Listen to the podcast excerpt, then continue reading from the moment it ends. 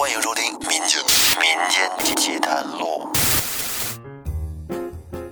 大家好，欢迎收听新的一期《民间奇谈录》，我是老岳。这一期啊，咱们说一个和猫有关的故事。我相信咱听众朋友里肯定有很多养猫养狗的，喜欢宠物的朋友，包括老岳自己也养了一只法国斗牛犬。这个猫和狗啊，都是咱们人类的好朋友，都很有灵性。说点题外话啊，那大家的宠物平时是不是得吃猫粮或者狗粮呢？那这一年下来，应该也是一笔不小的开销。所以我一般会在电商平台搞活动的时候多囤点。那么现在活动就来了。京东六幺八最近正在火热上线中，各类行业尖货都能轻松看到，囤货捡便宜，趁现在，马上戳下方的小黄条，领取京东六幺八大红包，边听边领，边领边买。另外得注意看一下红包的有效期，惊喜价，早买早到家，错过一次又得等好久。那话说回来，这期故事里的猫是一只大黑猫，故事来自于人墨与读。他说：“小的时候啊，住在东院的董二爷有着一肚子各种各样稀奇古怪的故事。那小伙伴们呢，都愿意聚在董二爷身边听二爷讲故事。而二爷的这个故事，从春天的田间地头，到夏天的瓜棚柳树下，到秋天的玉米堆上，还有冬天的炕头火盆旁，反正到处都留下了董二爷和孩子们的欢声笑语。”那今天他想给大家分享的这个故事，就是董二爷以前给他们讲过的葡萄架上的猫。在二爷小的时候，他认识一个邻村的姓张的大地主。二爷那会儿呢，是常年给人家扛活，用现在的话来说，这个扛活其实和打工是差不多的。不过啊，这个工作强度可不是现在的打工人能比的。你想想啊，那会儿农村庄稼活哪有轻快的呀？什么机器设备都没有，全得靠人力完成。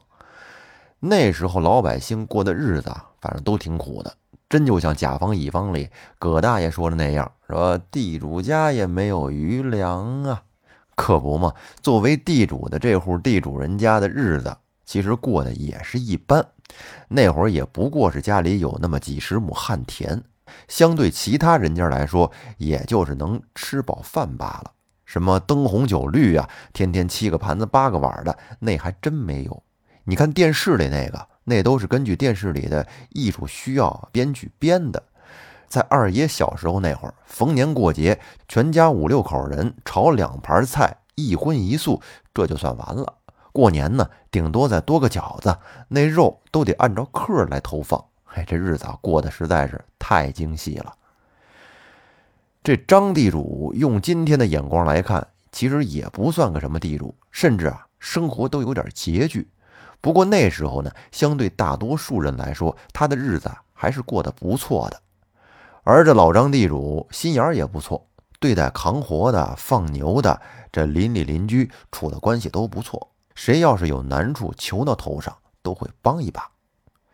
这一天，张地主去河边的庄稼地啊去看庄稼，在回来的路上，耳边就听到这路边的土沟里传来了一声声好像什么动物的叫声。于是张地主就走过去，发现了一只刚出生不久的小奶猫，也不知是被谁给扔在这儿了。只见小猫身上沾满了泥土，也看不出什么色儿来了。这张地主看见小动物，心生怜悯，于是就把小猫咪揣到了怀里，带回了家。到家之后呢，是给它好一番的擦洗呀。洗干净之后，才发现这是一只浑身乌黑的小黑猫，那眼皮还没睁开呢。而张地主的家里人就埋怨他说：“你捡这只猫干什么呀？这一天天的苛捐杂税，哪样都不少，你再养只猫，它不得吃粮食啊？”张地主回答道：“说这猫还吃耗子呢，那耗子偷粮食，你咋不说呢？反正后来经过张地主对小黑猫的悉心照顾，这小猫就逐渐的一天天的长大了。可是这猫长大之后，让人觉得奇怪的是，这只黑猫从来它不捉老鼠，哪怕那老鼠啊从它跟前跑过去，它都跟没看着似的，而且。”这只黑猫是奇懒无比，一年无论四季，总爱趴在院子中间那葡萄架上。你把它赶走吧，一会儿它又回来了，是谁拿它都没招。不过呢，它也不招灾不惹祸什么的。可是家里人对这只懒猫有点颇为不满，因为家里人吃饭都恨不得得数米下锅。你说你还在家养这么一只懒猫，这哪能行啊？于是这家里人背着张地主是三番五次的追打这只黑猫，要把它赶出家门。可是人哪有猫灵巧啊？这前脚刚给它赶走，它后脚又回来了。趴在葡萄架上望着大门，家里人拿他是一点办法都没有。这一来二去的，家里人也懒得搭理他了。话说有这么一年，从南方来了几个人来村里表演把式，然后呢挨家挨户的去要点钱粮。这在跑江湖里也算是一种要饭的方式。这天呢，这几位就来到了张地主家，想求点钱粮。张地主的家人就给了他们两个老钱儿，一斤高粱米，打发这帮南方跑江湖的。可是家里人哪知道，这帮打着跑江湖旗号的卖艺的，竟然是绿林的胡子，借着打把式卖艺，然后呢，挨村的踩盘子，就是踩点儿啊，准备晚上就动手做笔大买卖。既然要干大的。那张地主作为这村的首富，自然的就难逃这帮绿林大盗的青睐。结果当晚十几个人穿房跳挤的来到了张家，算上扛活的十多口子，都被绑了个结结实实的，扔在了院子中间。领头的晃着明晃晃的大刀片子，说：“不把钱拿出来，就把你全家灭口。”这张地主哪能这么轻易的就把钱交出去呢？结果给他这顿毒打呀，可是没轻饶他，被那几个胡子打的是爹一声妈一声的乱叫唤。可是就在这时，大家就听到葡萄架上传来一声猫的叫声，这声音在这漆黑午夜的村子里，听的人汗毛孔都竖了起来。此时，只见那黑猫就如同一只黑色的豹子似的。站在葡萄架上面，对那几个胡子是怒目而视。不过这几个杀人越货的江洋大盗，岂能被猫的几声怒吼就给吓住？领头的黑胖子破口大骂道：“说你他妈的再叫，给你扒皮抽筋！”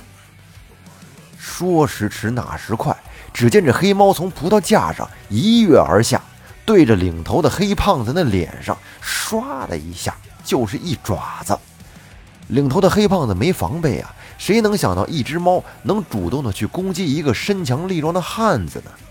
结果那黑胖子没有任何防备，他的脸就被抓了个正着。然后只听黑胖子一声惨叫，手中的钢刀落地，按住双眼是哀嚎不止。然后这黑猫四脚刚一落地，便又弹跳了起来。奔向临近的一个小个子，这小个子还没反应过来，一愣神的功夫，这头一偏，黑猫锋利的爪子就将小个子的脖子抓出了一道深深的血痕。在场的几个绿林胡子杀人抢劫可是轻车熟路啊，可谁也没见过这个阵势，大家都觉得这事儿有点邪门，然后给几个劫匪吓得。架起那个被抓瞎眼的黑胖子，便落荒而逃了。就这样，这张地主一家被这么一只不起眼的黑猫给救了。从此以后呢，张地主一家对这只黑猫是一改以前的爱搭不理，经常还买一些人都舍不得吃的小鱼来喂这只黑猫。可是黑猫啊，还挺有个性，好像对鱼并不感兴趣。依然很高冷，一副爱答不理的样子。没事呢，就趴在那葡萄架上晒太阳、睡懒觉。这一年，有几个南方人从张地主的家门口路过，进门要讨口水喝，无意间就看到了葡萄架上这只黑猫。可能他们看到了这只黑猫与众不同的地方，于是便出五十块大洋要把它买下来。你想想，那个时候五十块大洋是什么概念呢？十五块大洋就能买个小媳妇儿啊！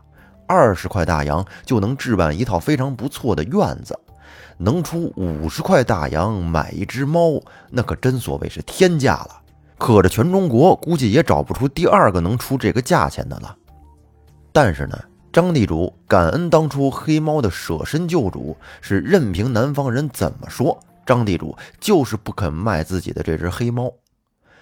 南方人见张地主态度如此坚决，便只能作罢。一转眼又过了几年，这一年，当地发生了数十年不见的旱灾，田里的庄稼颗粒无收，连草和树都枯死了。一时间，当地是饿殍遍地，逃荒的、饿死的不计其数。这张地主家里的日子也不好过，虽说比其他村民生活上稍微强一些，可是吃饱肚子也是奢望。想去逃荒吧，又舍不得这几十亩地和家里的车马房产，只能硬扛着。渐渐的，张地主家也到了揭不开锅的时候。这张地主把最后的一把米让媳妇儿全熬成粥，让全家人喝饱了，然后呢，便都躺在炕上，想着就跟那儿等死吧。这该死的年头也没什么盼头了。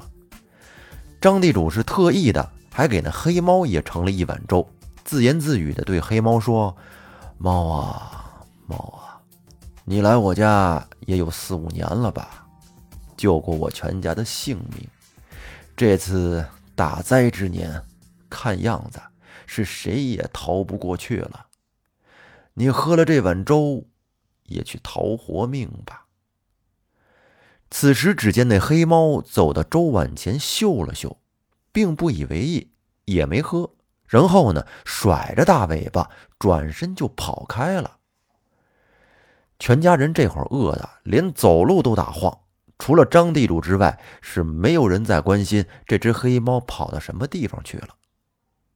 到了晚上，家里人都早早的睡去，因为这样最节省体力，睡着了就不觉得饿了。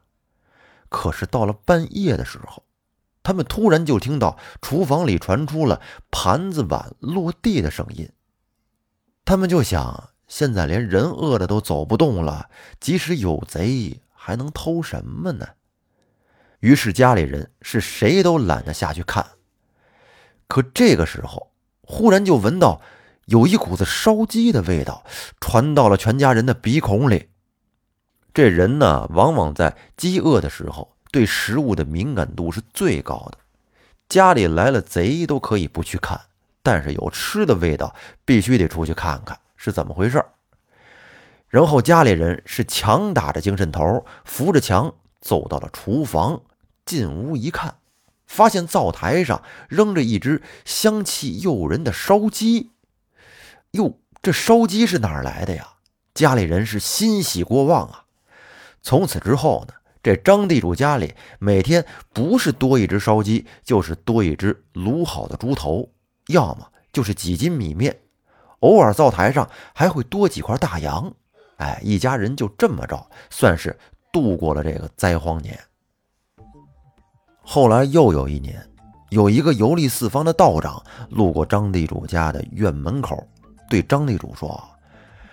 贵府上这只黑猫非比寻常，乃是有名的定乾坤，可保家宅平安富贵呀。张地主一听，随即就同道长讲述了这只黑猫的由来。道长听完之后是频频点头，这正是少饮七心酒，休贪不义财，福因慈善德。祸向巧奸来。后来呢，张地主家的日子是越过越好，很快就成了远近闻名的一位大财主。这后代是儿孙兴旺，直到今日仍有后人在老家的土地上生活。再说这只黑猫，在几年以后呢，是变得越发的衰老。可不变的是，它依然趴在院子中间的那葡萄架上。而后来，忽然有一天，这只黑猫竟然不辞而别。董二爷说：“猫这玩意儿有灵性，自知时日不多，就会避开主人，独自死去。而张家的后人为了感念黑猫的救命之恩，直到现在每家还都有养猫的习惯，而且以黑为贵。那好，这期节目咱们就先说到这儿，希望大家可以多留言、多互动、多多分享、多多善待小动物。那感谢您的收听，咱们下期再见，拜拜。